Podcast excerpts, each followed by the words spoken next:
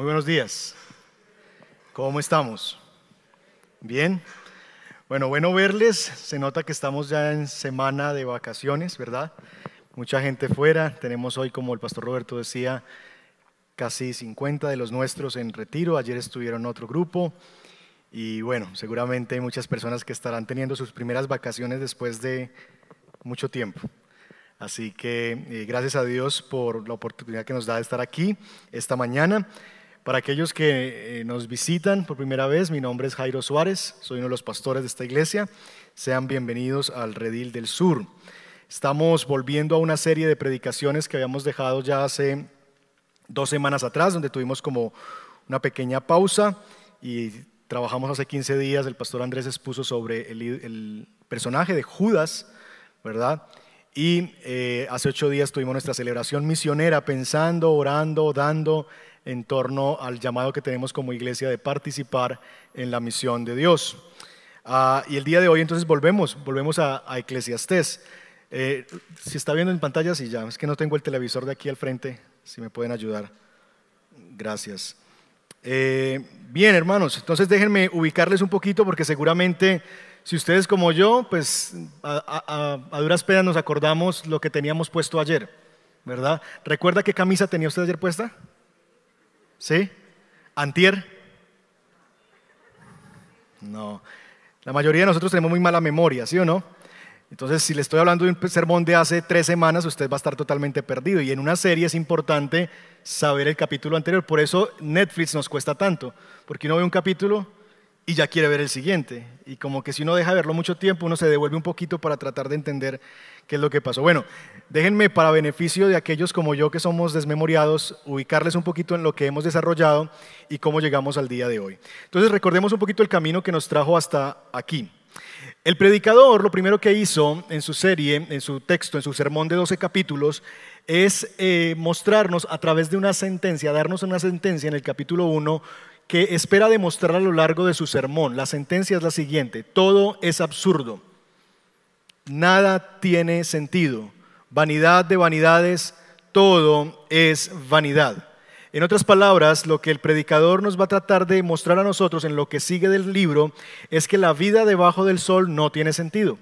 Esa es su tesis principal y es lo que él va a pasar a demostrarnos en el resto del libro.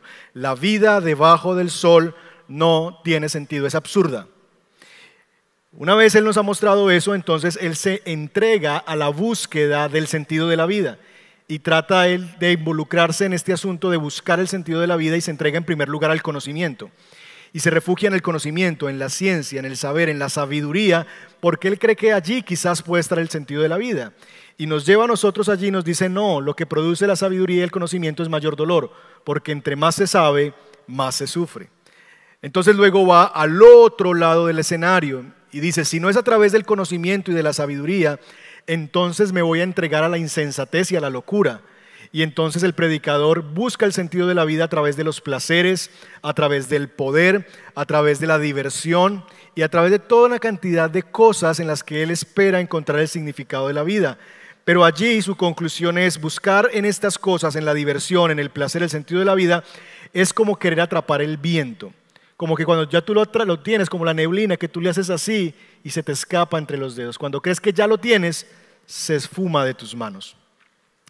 Después de eso, de esos dos caminos en los que él ha explorado el sentido de la vida, conocimiento, diversión, placer, él trata de compararlos, porque al fin de cuentas él dice, bueno, si tenemos, hay dos maneras de vivir, o siendo sabios o siendo insensatos, o siendo muy juiciosos y buscando el conocimiento y la ciencia, o dedicándonos al placer y a la vida loca. Y él trata de comparar, si esas son las alternativas que tenemos, ¿cuál es mejor? ¿Cuál manera de vivir es mejor? Y él las compara y las pone en la mesa. Pero el punto, mis hermanos, es que cuando él está comparando, mete un elemento nuevo en la escena que hace que cualquier ventaja que tuviera el conocimiento sobre el placer desaparezca. Ese elemento nuevo se trata de la muerte.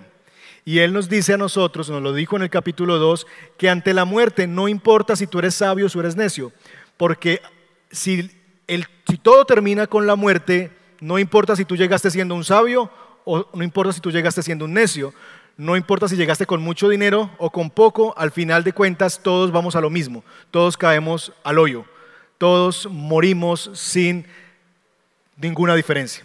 Todos vamos a lo mismo. Entonces, si la muerte es una realidad en la vida y en la escena humana y con ella termina todo, no importa cómo vivas. No hace diferencia en que seas sabio, que seas necio, que busques, eh, te entregues al conocimiento o te entregues a la insensatez. No importa, porque al final unos y otros terminaremos en lo mismo, recibiremos la misma recompensa. Así que eso es lo que nos habló en el capítulo 2. Al entrar al capítulo 3, el predicador introduce otro elemento de la realidad humana. Ya no es la muerte, sino que es el tiempo. Y Él nos hace pensar a nosotros en medio del, tiempo. Y este pensar en el tiempo incrementa la frustración de esa búsqueda del sentido de la vida. ¿Por qué? Porque el tiempo es limitado, el tiempo no se puede controlar, no podemos predecir el tiempo, no sabemos cuándo es un tiempo de luto, cuándo será un tiempo de alegría, cuándo será tiempo de brincar, cuándo será tiempo de llorar, cuándo será tiempo de callar y de hablar. No lo podemos predecir, la vida nos cambia así. Y decíamos, usted puede estar hoy, hoy muy contento, pasó por esa puerta feliz y salir, recibir una noticia, el fallecimiento de un familiar, de un amigo, y pasar inmediatamente del regocijo al llanto. Y usted no pudo controlar eso. El tiempo es impredecible porque el tiempo no nos pertenece a nosotros, le pertenece al Señor. Él es el Señor del el tiempo. Entonces, mis hermanos, en medio de esa realidad, la introducción de esos dos elementos, la muerte y el tiempo, hacen que cualquier esfuerzo en esta vida sea vano, no tenga sentido, porque al final de cuentas no tenemos control de nada, no conocemos el futuro, no tenemos control sobre las circunstancias, sobre las personas, pero además de eso, cuando llegamos al final de nuestras vidas, no hay esperanza porque todos terminamos en la muerte, así que la vida es un absurdo. No tiene sentido vivir. Y en medio de esa realidad, en ese sinsentido, el predicador empieza como a dejarnos abrir el telón y a introducir un personaje que es el personaje central en esta historia y que recién aparece en el capítulo 2, verso 24 por primera vez. Y es el personaje de Dios. Dios se empieza a meter en la escena de esta película, de esta predicación, de este sermón, recién al final del capítulo 22, y el predicador comienza a mencionar a Dios como la piedra angular, la pieza del rompecabezas que le va dando sentido a la vida. Es Dios cuando ingresa a la escena de cómo se analiza, se describe el mundo, lo que empieza a darle sentido a la vida.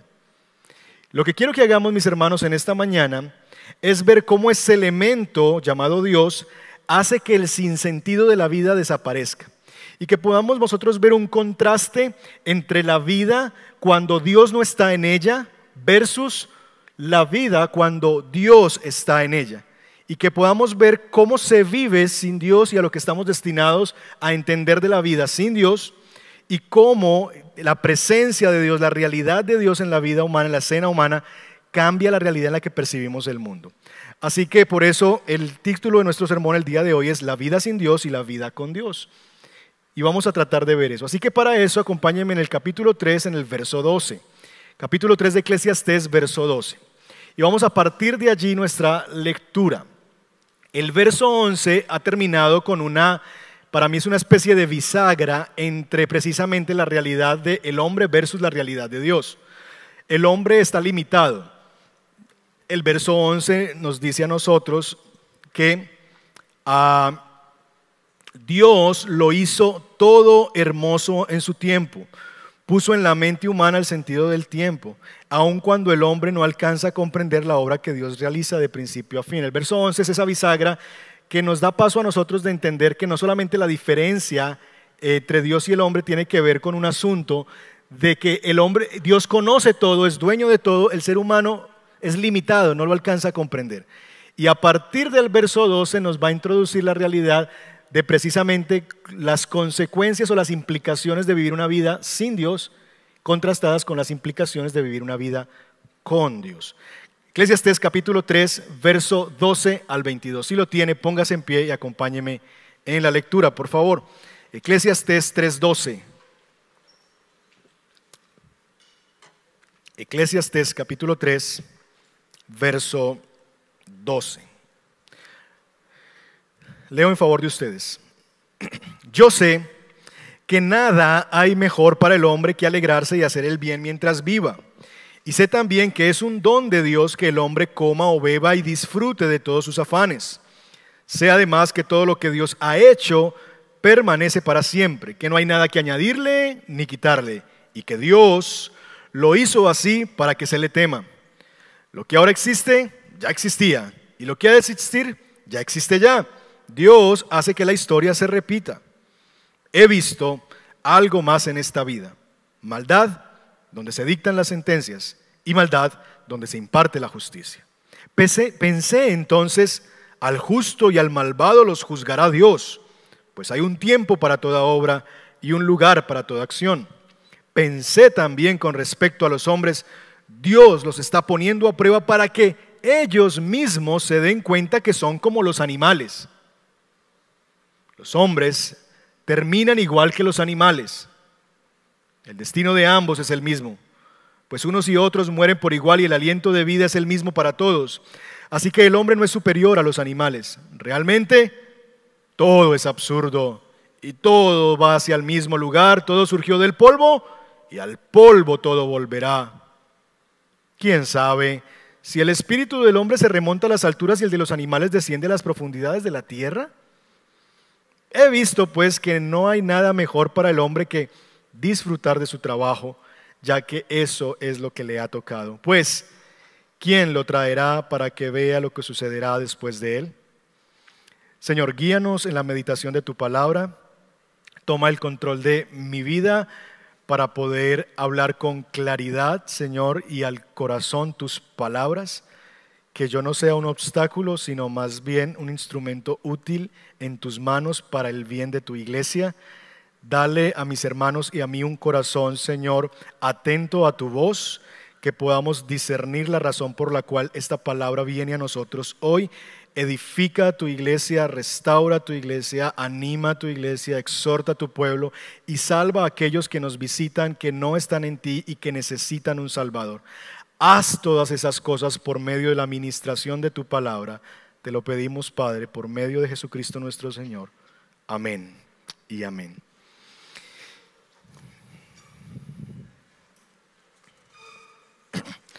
El Nobel de Literatura, el portugués José Saramago, escribió en, en ocasión de la caída de las Torres Gemelas en el año 2001 un artículo que tituló El factor Dios.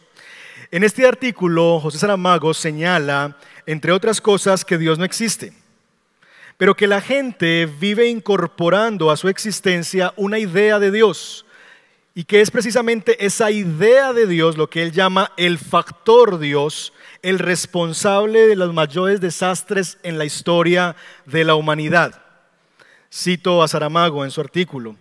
Ya se ha dicho que las religiones, todas ellas, sin excepción, nunca han servido para aproximar y congraciar a los hombres, que por el contrario han sido y siguen siendo causa de sufrimientos, de matanzas, de monstruosas violencias y, espirituales que constituyen uno de los mayores y más tenebrosos capítulos miserables de la historia humana.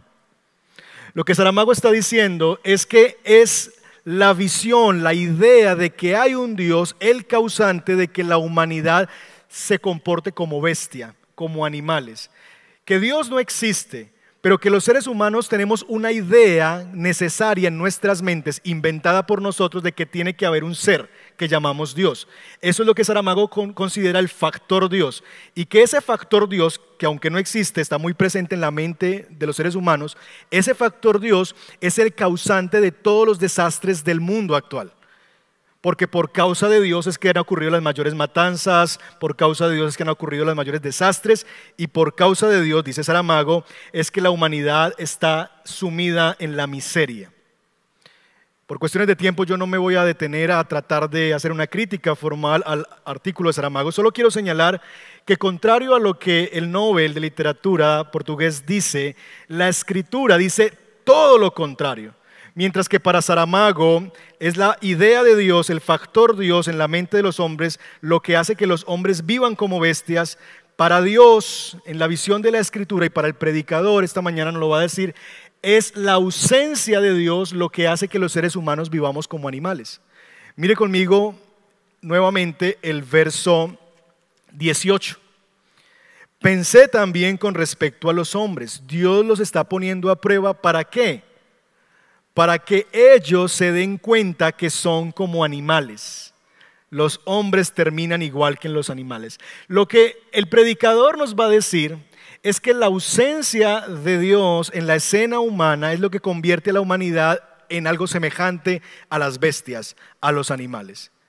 Pero que es el Dios, no el factor Dios, no el Dios de nuestras mentes, el Dios de la Biblia, Dios lo que le permite a la humanidad encontrar el sentido de la vida y que todo pueda encajar en su lugar.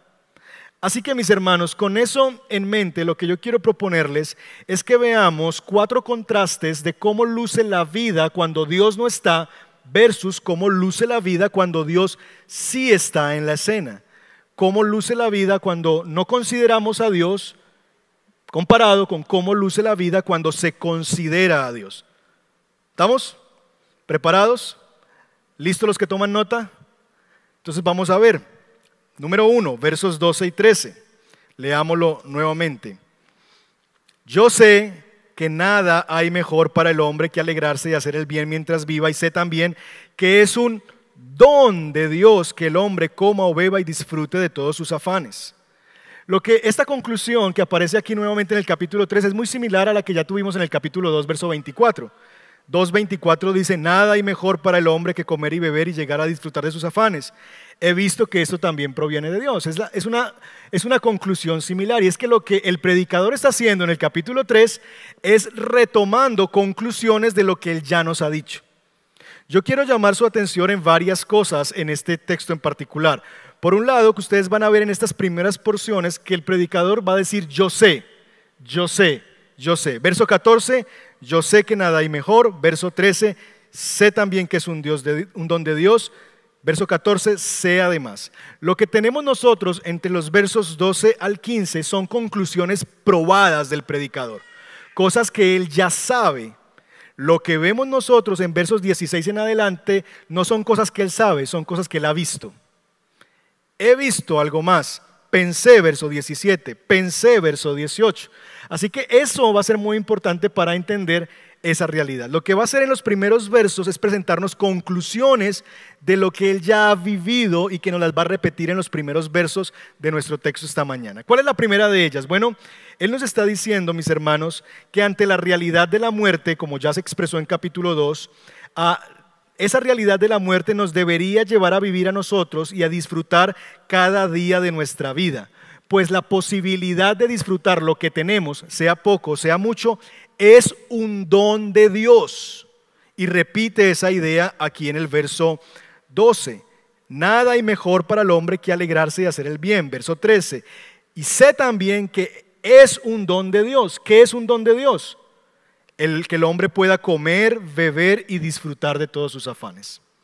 Mis hermanos, en ocasiones muchos de nosotros nos hemos llegado a sentir culpables por las bendiciones de Dios.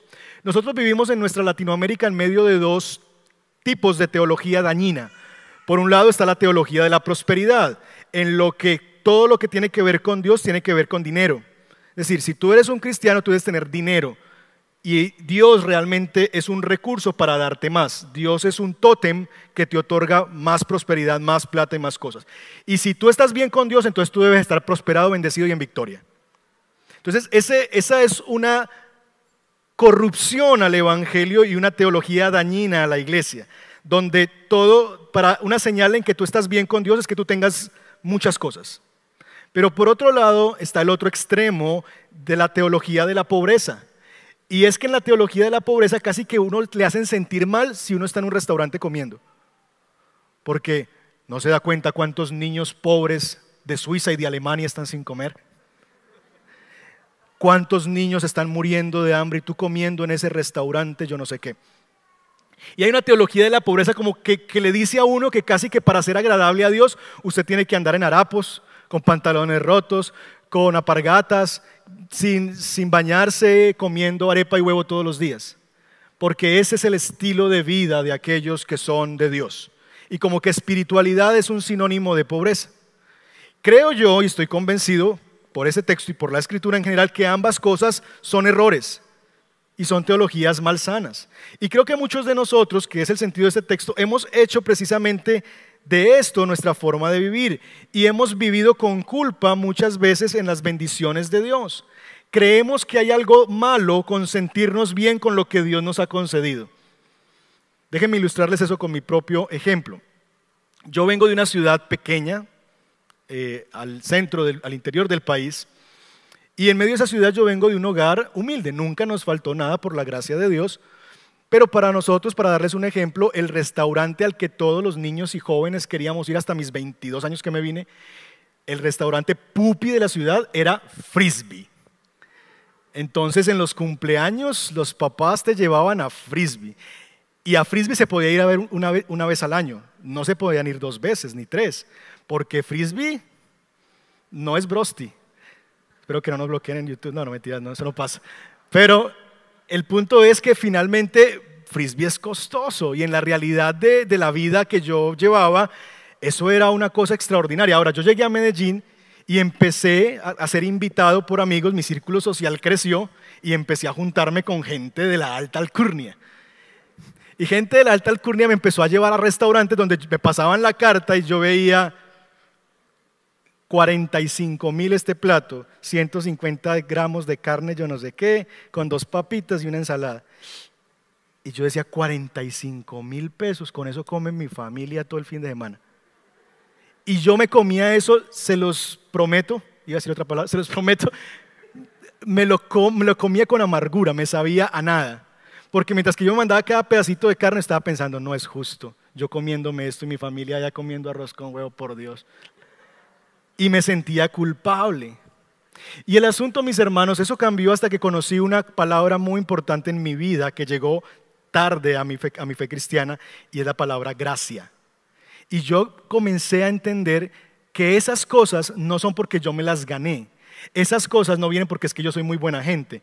Esas cosas no vienen porque es que yo soy muy inteligente. Esas cosas no vienen a mí porque yo soy muy trabajador. Esas cosas vienen por la gracia de Dios.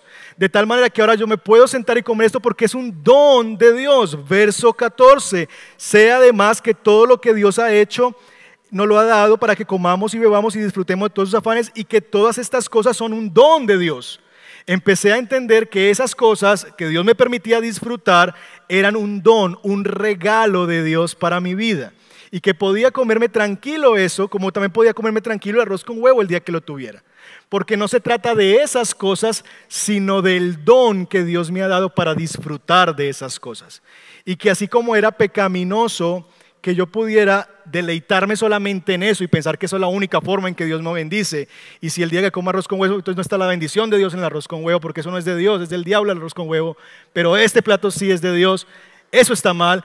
También está mal que yo comiéndome esto, me lo esté comiendo con pesar y con tristeza y no disfrutando ese regalo que Dios me ha concedido. Mis hermanos, el asunto es que si Dios no está en la escena de nuestras vidas, las bendiciones de Dios tienen el potencial de convertirse en ídolos. Y entonces podemos llegar a terminar a ver estas cosas, las bendiciones de Dios, el buen restaurante, la buena casa, el buen carro, terminarlas viendo a esas cosas como las proveedoras del gozo. Entonces ya no se ven las cosas como un regalo de Dios, sino las cosas son la provisión de mi alegría. Las cosas son lo que me dan la identidad. Y si las cosas se van, entonces el gozo se va. Porque si son las cosas en que yo encuentro mi alegría, cuando eso se va, ya no hay alegría. Cuando yo hago de las cosas el lugar donde yo hallo mi gozo, cuando me sean quitadas pierdo mi gozo. Entonces el día en que como hoy quizás no pueda ir a X restaurante, a Crepes, a Parmesano, lo que sea, y tenga que llegar a la casa a matar un huevo con arroz, me voy a deprimir. ¿Por qué? Porque estaba poniendo en las cosas mi gozo y había hecho de las cosas mi Dios. Y como me fue quitado, entonces ya no lo puedo disfrutar. Y cuando las cosas se convierten en mi proveedor de gozo, yo voy a tratar de trabajar muy duro, de casi que matarme por tenerlas porque ellas son mi proveedor de alegría. Pero si es Dios, por el contrario, si Dios está en la cena, en la escena de mi vida, entonces Dios se convierte en el dador de las bendiciones y puedo yo empezarlas a ver como regalos, como dones para disfrutar y agradecer, como cosas que me impulsan a la adoración, como cosas que me impulsan al gozo en Dios, no de las cosas, sino el Dios que me da las cosas. Cuando uno ve a Dios como el que le da a uno las bendiciones, cada plato de comida, cada lugar donde uno vive, cada recibo pagado de arriendo, cada cuota del apartamento que yo puedo pagar, cada vez que me siento en ese mueble, cada vez que veo ese televisor, los veo como regalos de Dios y veo a Dios detrás de eso, esas cosas no me jalan, sino que eso produce en mí un sentido de gratitud y de alabanza Dios, decir, Dios, yo no merezco nada de esto, pero viene de ti, de ti lo recibo y lo disfruto, porque se ven como regalos, como dones de Dios. Así que ese es el primer contraste de una vida sin Dios y una vida con Dios. El segundo contraste se ve a partir del verso 14 y 15. Vuelve a decir, sé además que todo lo que Dios ha hecho permanece para siempre, que no hay nada que añadirle ni quitarle y que Dios lo hizo para que, para que se le tema. Lo que ahora existe ya existía y lo que ha de existir existe ya. Dios hace que la historia se repita. Si usted se ha dado cuenta, mis hermanos, la palabra Dios aparece muchas veces en los versos que hemos leído y que vamos a leer. Porque de nuevo, el punto es el contraste. Cuando Dios aparece, la cosa se ve distinta. Y aquí el, asunto de reflexión y de contraste tiene que ver con el tiempo nuevamente. Cuando Dios no está en la escena, entonces yo me creo el dueño de mi destino. Pero cuando Dios es el Señor, cuando Dios está en la escena, yo lo puedo ver a Él como el Señor de la historia.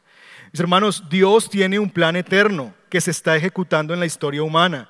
Nadie puede añadirle nada al plan de Dios Nadie puede quitarle algo al plan de Dios. El plan de Dios no está sujeto a mejoras. El plan de Dios no puede ser frustrado por nadie. El proverbista lo dice de la siguiente manera, muchos son los planes en el corazón del hombre. ¿Cuántos planes tienes tú para el 2021? Muchos seguramente, muchas cosas que quieres hacer. ¿Cuántas se van a llegar a realizar? No sé, dos, tres, una, ninguna. Porque muchos planes tenemos y la realidad es que como no controlamos el mundo ni las circunstancias, y esta pandemia nos lo ha demostrado, no tenemos el control, esos planes se pueden echar al traste cuando Dios quiera. Porque muchos pueden ser los planes del hombre, pero no permanecen. No sé si van a permanecer. Más el consejo del Señor permanecerá, dice el proverbista. El consejo, el plan de Dios sí se llevará a cabo, no se le puede ser quitado, no puede ser frustrado, no se le puede ser añadido nada al plan de Dios. Sin Dios en la escena del tiempo, mis hermanos, los seres humanos seríamos dueños de nuestro destino y estaríamos a la merced de nuestros cambios emocionales, esclavos a nuestras decisiones y de las de otros. Si tú fueras el dueño de tu destino, sería una vida muy absurda y muy miserable. Seríamos como un pequeño barco de papel en un mar embravecido, porque navegamos en medio de una cantidad de cosas que no controlamos, ni nuestras emociones o tú tienes un botoncito que, alegría, ¡pim! Tristeza, ¡pim! Me lo oprimieron. No, no funcionamos así. No controlamos nuestras emociones muchas veces. No controlamos las circunstancias muchas veces en nuestra vida. No controlamos las decisiones de otras personas. Por lo que navegamos en medio de un mar embravecido y somos un pequeño barco de papel. No conocemos el futuro, no conocemos los planes de otros, no los controlamos, por lo que podemos ser fácilmente frustrados. Pero Dios no. Dios no. Sus perfectos planes permanecerán. Así que mis hermanos, yo puedo confiar y puedo descansar en que mi vida no está en mis torpes manos, sino en las diestras y paternales manos de Dios. Tu vida, tu destino no está en tus manos. Tu vida y tu destino, si Dios está en la escena, están en las manos paternales y diestras de Dios y puedes descansar en tus tiempos. Sin Dios te vas a creer el dueño de tu destino y vas a vivir de frustración en frustración. Con Dios, cuando lo ves a Dios, aun cuando tus planes no se cumplen, tú dices, bendito sea el Señor porque Él tiene un plan mejor que el mío. Y si Él ha dicho no, es porque no es mejor que sí en esta circunstancia. Y si Él dijo que sí, pues viene de Él. No me voy a enloquecer por ese sí, haciendo de eso mi Dios, pero Bendito sea el Señor, lo disfrutaré y lo recibiré de su mano. Así que ese es el otro contraste que se presenta en versos 14 y 15. Ahora, a partir del verso 16, él cambia el tono de nuevo. Ya no habla de cosas que él sabe, versos 12 al 15, yo sé, sé además y sé también, y ahora nos va a empezar a hablar de observaciones. He visto, he visto, pensé, pensé, verso 17, verso 18, verso 16. Y en estos otros contrastes se van a desarrollar mucho más profundamente en los capítulos por venir, capítulo 4 en adelante. Pero por ahora Él nos da algunas impresiones de lo que logra ver a través de la observación del mundo que tiene a su alrededor. La primera observación la vemos en el verso 16. He visto algo más en esta vida, maldad donde se dictan sentencias y maldad donde se imparte justicia. ¿Ha visto usted eso? Pensé entonces, al justo y al malvado los juzgará Dios, pues hay un tiempo para toda obra y un lugar para toda acción. Nuevamente está la vinculación con el tiempo, la vinculación con lo que nos dijo en capítulo 3, porque de nuevo él está recogiendo conclusiones de su observación y de su búsqueda. Entonces, ¿qué es lo que se contrasta aquí? Dos cosas. Por un lado, cuando, la vida, cuando vemos la vida sin Dios en medio de ella, la vida nos va a parecer injusta. Pero cuando Dios se hace presente en la escena humana, Dios entonces es el que encarna la justicia. Si Dios no está en la ecuación de la vida, la vida sería un absurdo. No hay justicia. Debajo del sol la vida no es justa, mis hermanos. No es cierto eso que dice que la vida le da a cada uno lo que merece. No siempre es así. La vida, si pudiéramos darle un atributo moral a la vida, la vida no es un juez bueno, no es un juez justo. La vida es caprichosa, la vida es injusta. ¿O no es así? ¿O siempre al que hace el bien le va bien? Y siempre el malvado termina mal. No siempre es así. No siempre el que más trabaja y el que más esfuerza es el que mejor le va. No siempre es al perezoso, al que no mueve un dedo, al que le va mal. La vida muchas veces no hay, justicia en este mundo debajo del sol. Y eso nos lo recuerda nuestro sistema en el que vivimos vez tras vez. Cuando tú dices, yo he estudiado, me he partido el lomo y presenté una candidatura a tal puesto en la alcaldía, la gobernación, el Estado, y darse uno cuenta que detrás de eso hay cuatro personas que son amigos de otras cuatro personas, y sin importar lo que el otro haya hecho, esas cuatro personas terminan en los puestos. Y uno dice, no es justo. No es justo porque la vida debajo del sol no es justa. Mire cómo lo ve el mismo predicador más adelante en el capítulo 7, verso 15. Todo esto he visto durante mi absurda vida. Hombres justos a quienes su justicia los destruye. Personas de bien a que por hacer el bien terminan mal. Gente que es encarcelada por oponerse a cosas como el aborto. En estos días en Canadá, la noticia de un papá que fue encarcelado porque no permitió que a su hijo le inyectaran unas hormonas para que la niña cambiara de sexo. Y el papá fue encarcelado. Y uno dice, el mundo está muy perdido hombres justos a quienes su justicia los destruye, y hombres malvados a quienes su maldad les alarga la vida. ¿Sí o no que hemos visto eso? El salmista en el Salmo 73 reflexiona también sobre este asunto de cómo la vida debajo del sol es injusta.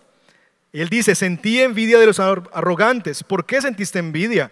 Porque vi la prosperidad de esos malvados. ¿Quiénes son? Son malvados. ¿Qué les pasa a ellos? Bueno, ellos no tienen ningún problema. Ellos, su cuerpo está fuerte y saludable. Ellos están libres de los afanes de todos. A ellos, a los malvados, no les afectan los infortunios humanos. Entonces el salmista ve el mundo y dice, es injusto. Yo que me guardo en integridad, estoy siendo perseguido, tengo que esconderme en una cueva. Y estos malvados que se deleitan en sus maldades y se las hacen de frente en la cara a Dios, la vida como que les es color de rosa y les brilla por delante. Yo que soy honesto y juicioso en mi empresa y trabajo duro, estoy aquí y llega otro que es un bandido, un ladrón y ese sí le dan el ascenso. Es injusto. No hay justicia en la vida. Y mis hermanos, esta es la realidad de la vida cuando no vemos sino la realidad del mundo y Dios no está en medio de eso. Así luce la vida para alguien que no ve a Dios en medio de la escena. La injusticia, la impunidad son las notas frecuentes en la melodía de la vida debajo del sol. Pero mis hermanos, hay una verdad ineludible. Créelo o no lo creas así. y es la que se nos declara a nosotros en el verso 17. Al justo y al malvado los juzgará Dios. Pues hay un tiempo para toda obra y un lugar para toda acción. Si Dios no está presente en la escena humana, la injusticia tendría la última palabra. Si Dios no existe, si Dios no existiera, existiera, si Dios no fuera una realidad presente en la existencia humana, entonces la injusticia sería la última palabra y entonces, si es así, es absurda la vida. Pero si Dios existe, si Dios es real, si hay un Dios y este Dios es justo, entonces, mis hermanos, la presencia de ese Dios justo le devuelve a la escena humana el sentido. Hay entonces un sentido para buscar el bien, hay un sentido para apartarme del mal, hay un sentido para vivir para la gloria de Dios, pues Él lo traerá todo a juicio. Si Dios no está en, la escena de la vida, entonces se vale todo. Se vale que yo haga lo que sea, que yo mienta, que yo extorsione, que yo haga cualquier cosa, porque si no hay Dios, entonces yo puedo hacer cualquier cosa para tratar de que la vida me vaya bien aquí. Pero si hay un Dios, entonces tiene sentido hacer el bien porque hay un Dios que lo va a juzgar. Tiene sentido apartarnos del mal porque hay un Dios que lo pide y nos va a juzgar sobre eso. Tiene sentido vivir para la gloria de Dios y no para la propia porque hay un Dios que nos mandó a vivir para eso. Todo eso vuelve a tener sentido porque hay un Dios que traerá toda obra a juicio. Y en medio de esa realidad, mis hermanos, el predicador nos lleva al cuarto contraste, que es donde quisiera hacer mayor énfasis. Ese cuarto contraste nosotros lo vemos en los versos 18 al 22. 18 al 22. Leamos nuevamente versos 18 al 22. Pensé también con respecto a los hombres. De nuevo, esto es una observación, un pensamiento. Él está observando la vida, está analizando el sinsentido de la vida. Pensé también con respecto a los hombres.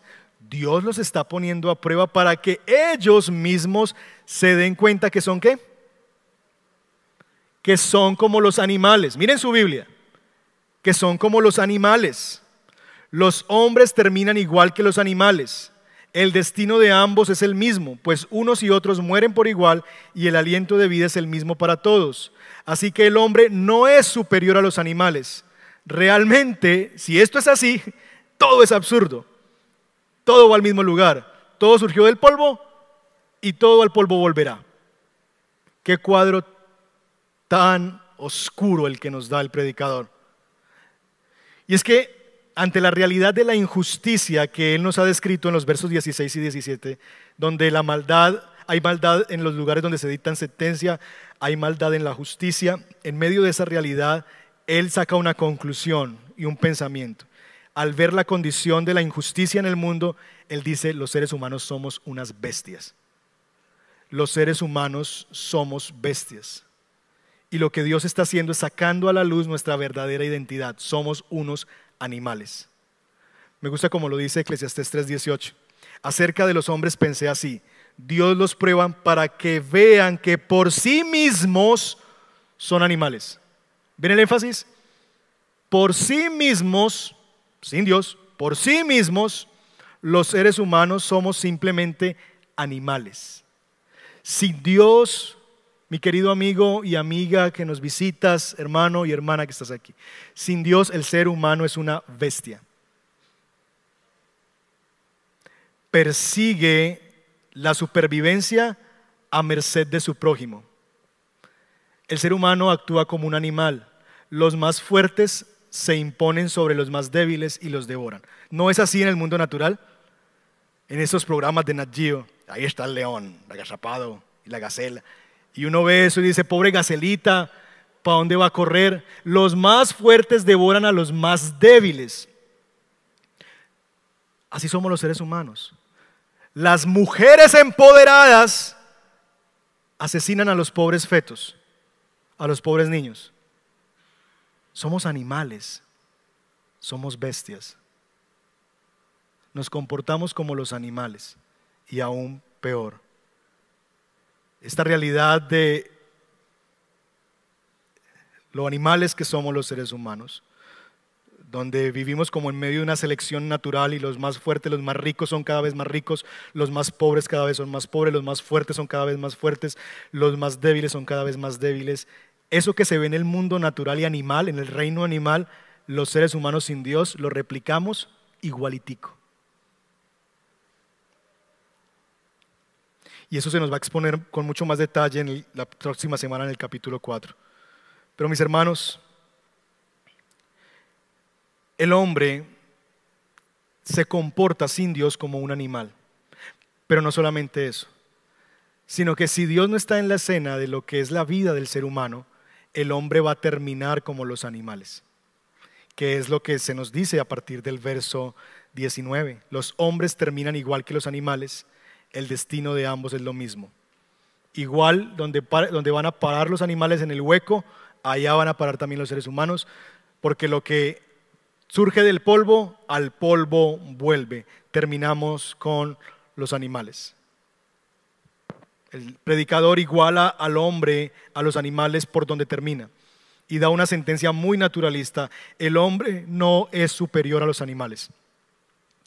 Y si eso es verdad, si el hombre no es superior a los animales y simplemente nosotros simplemente estamos como en la, en la, en la cima del orden natural, y somos el, animal que está por encima de todo, lo, de todo lo debajo de la selección natural, eso es absurdo. Si somos simplemente animales, es absurdo. Es absurdo vivir, es absurdo plantearnos preguntas sobre bondad, es absurdo pensar sobre moralidad, es absurdo pensar sobre qué es el bien, qué es el mal, es absurdo la vida. Porque simplemente debemos buscar sobrevivir y comernos al más débil para subsistir.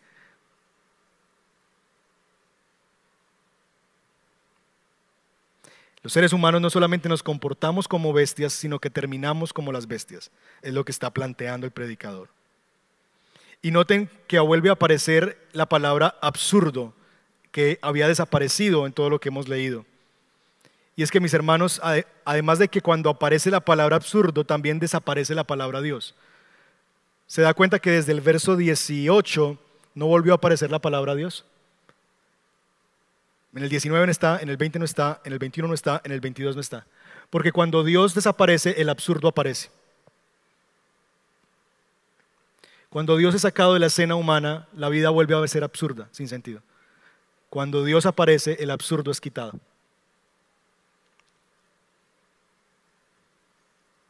El predicador termina con un interrogante en versos 21 y 22. Un interrogante que seguramente usted ha escuchado en labios de otros. ¿Quién sabe si el espíritu del hombre se remonta a las alturas y el de los animales desciende a las profundidades de la tierra? ¿Quién lo traerá de vuelta para que vea lo que sucederá después de él? ¿Se le han planteado eso? Como que, a ver, ¿y es que usted alguna vez ha visto un muerto que venga después de la tumba y le diga cómo es que es allá? A ver, ¿qué muerto ha venido a decirnos cómo es que es allá el infierno y cómo es el cielo? ¿Conoce usted algún muerto que le haya dicho eso? Y le eso es lo que se está planteando el, el predicador. Y la pregunta que él se está planteando es, ¿habrá algo de la humanidad que permanezca después de la muerte? Es decir, después de que morimos, ¿se acabó todo? ¿O hay un destino diferente para los seres humanos y para, y para los animales? Y él dice, no lo sabemos. No lo sabemos porque ningún muerto ha vuelto a decirnos que hay. Es lo que el predicador está diciendo. No lo sabemos. No lo sabemos. Y es que sin Dios en la escena, todos vamos al mismo lugar. En nada distamos de los animales. Y eso es nuevamente absurdo. El punto, mis hermanos, es que sí sabemos. Él se plantea la pregunta, ¿acaso sabemos si algo de la humanidad permanece después de la muerte? Nosotros sí sabemos. Sígame, y aquí vamos a terminar con el Salmo 49. Sígame, por favor, al Salmo 49, versos 10 al 15. Va a aparecer ahí en pantalla, pero si lo quiere buscar en su Biblia, adelante. Salmo 49, porque quiero que ustedes vean la similitud de lo que el salmista está planteando, la teología del salmista y la teología del predicador, y el elemento nuevo que introduce el salmista. Mire conmigo Salmo 49, 10 al 2, está ahí en su pantalla. Nadie puede negar que qué. Todos mueren. ¿Estamos de acuerdo? ¿O aquí hay alguien que cree que es inmortal? Todos mueren, ¿sí o no? Que sabios e insensatos perecen por igual. ¿Estamos de acuerdo? Usted puede tener un postdoctorado en lo que quiera y usted puede tener primero de primaria y eso no hace que usted se va a morir antes que el otro, también se va a morir, ¿sí o no? Mueren sabios y mueren necios. Y que sus riquezas se quedan para otros, muy similar a lo que ya vimos en capítulo 2, ¿no? La frustración del hombre que acumuló muchas riquezas para morir y dejárselas a sus herederos sin saber si ellos serán sabios o necios. Verso 11, aunque tuvieron tierras a su nombre, sus tumbas serán su hogar eterno. Usted puede tener, ser dueño de 10 apartamentos, 30 taxis, lo que quiera, pero cuando se muera, su propiedad va a ser más o menos como de unos 50 por 220, a lo mucho. Esa será su propiedad. Y lo que nos está diciendo, su tumba será su hogar eterno, su morada para todas las generaciones. A pesar de sus riquezas, no importa la plata que tú tengas, no van a perdurar los mortales. Al igual que quienes, que las bestias perecen. Lo mismo que el predicador nos está diciendo en Eclesiastés. Al igual que las bestias perecen. Entonces aquí hay un cuadro muy oscuro nuevamente. Todos mueren, sea sabio, sea insensato, sea rico, sea pobre, todos vamos a morir y vamos a parar al lugar de las bestias. Y eso es muy desolador. Pero no acaba ahí. Hay un versículo 13. Y miren lo que hace la diferencia. Tal es el destino de quienes. Ay, ay, ay. De los que confían en sí mismos.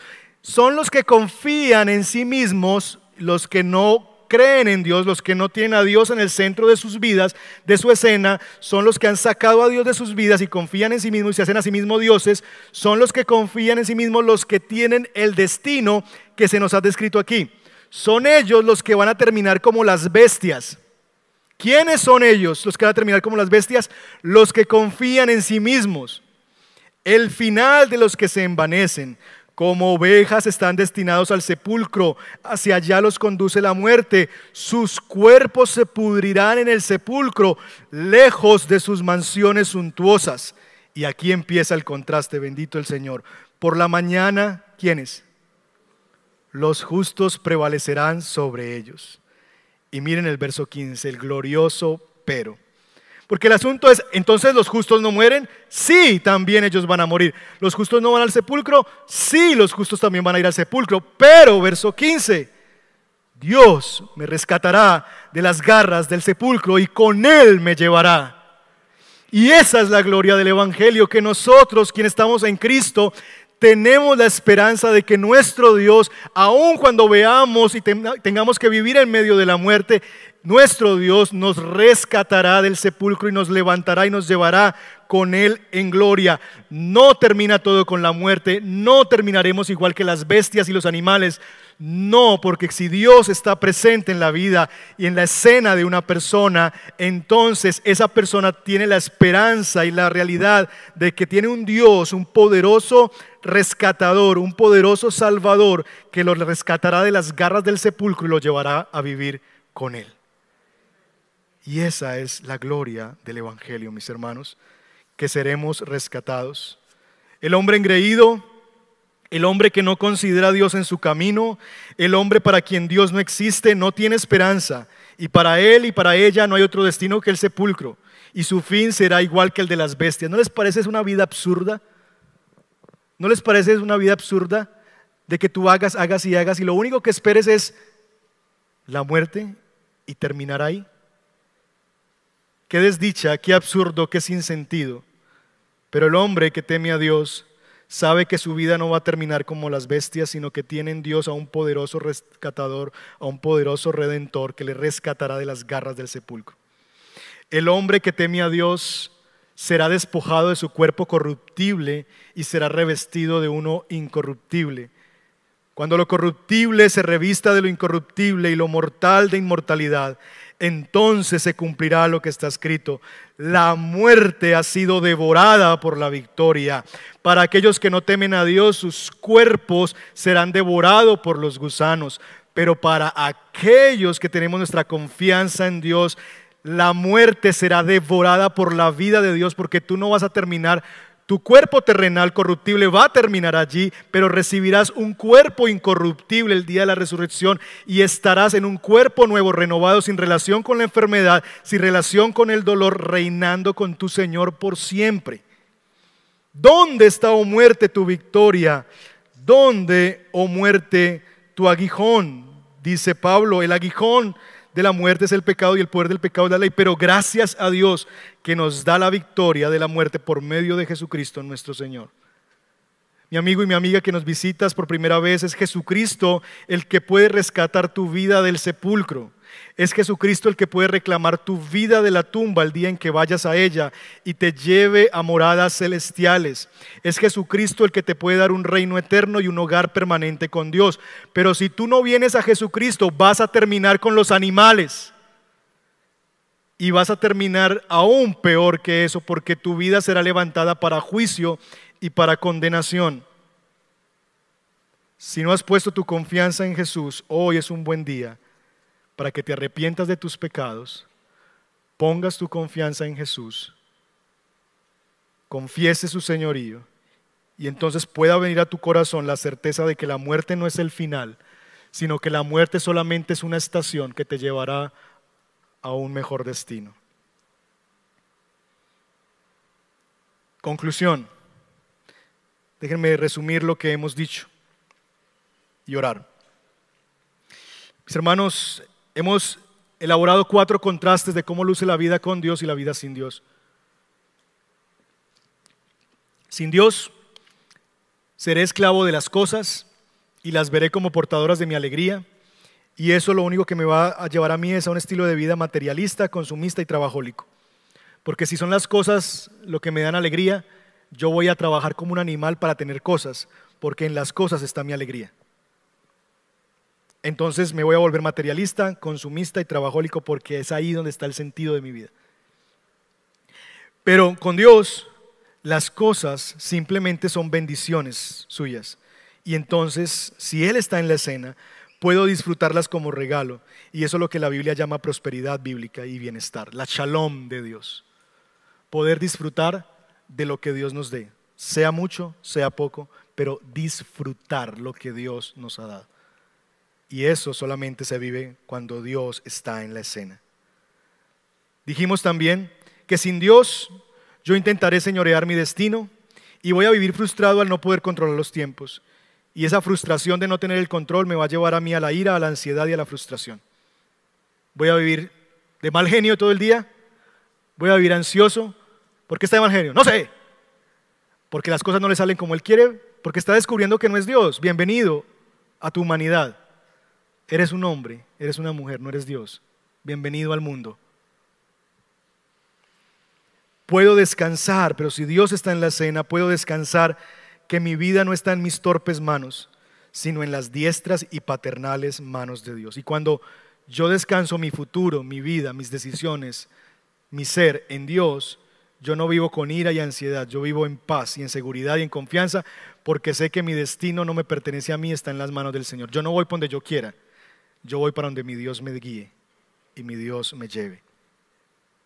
Tres, el mundo es injusto. Sin Dios, vamos a ver que el mundo es injusto. Por lo tanto, no nos va a importar si es bueno o malo, sino qué tan conveniente es para mí. Vamos a vivir como los animales. El animal no piensa si es bueno o malo comerse la gacela. El león no está pensando, no está haciendo un juicio moral. Ay, pobre gacelita, tendrá hijos. Los va a dejar solitos. Ay, no, mejor no. Busquemos más bien, no. Él no está pensando en si es bueno o malo, Él está pensando en que yo lo necesito. Es bueno para mí, me conviene, tengo hambre, de malas, Gacela. Bueno, así vivimos los seres humanos sin Dios. De malas el mundo, esto me hace bien a mí, de malas los demás. Y eso nos lleva al egoísmo, al abuso y a la opresión.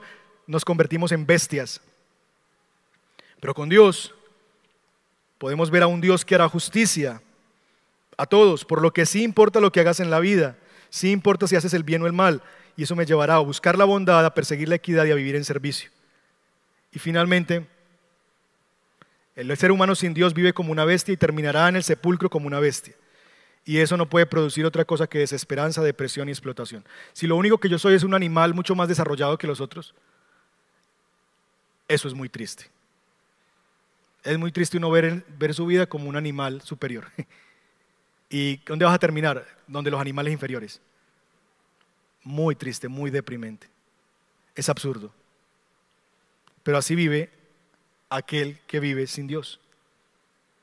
Pero si hay un Dios, entonces yo puedo confiar que habrá uno que aunque yo viva en medio de la realidad de la muerte, me rescatará de las garras del sepulcro y con él me llevará.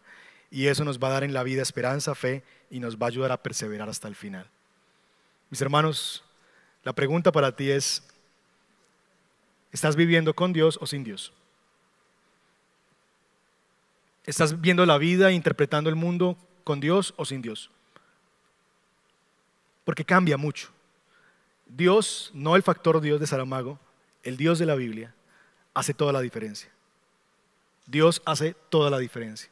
Si Dios está, la vida se ve de una manera, es como ponerse unos lentes. Y ah, ¿sí ha visto personas que son así? Como que tú los saludas y te ven así y sacan por aquí algo y hacen, ah, Jairo, ¿cómo estás? Bueno, más o menos así es la vida. Sin Dios tú estás así como, veo árboles. Pero cuando Dios está y ves la vida a través de los lentes de Dios, las cosas cogen su lugar, cogen su rumbo. ¿Estás viendo la vida con Dios o sin Dios? Cierra tus ojos y vamos a responder a Dios. Tómate un minuto ahí en silencio para responder al Señor. ¿Qué te habló el Señor? Esa es la pregunta. ¿Qué te habló el Señor? ¿Cómo estás interpretando la vida? ¿Con Dios o sin Dios?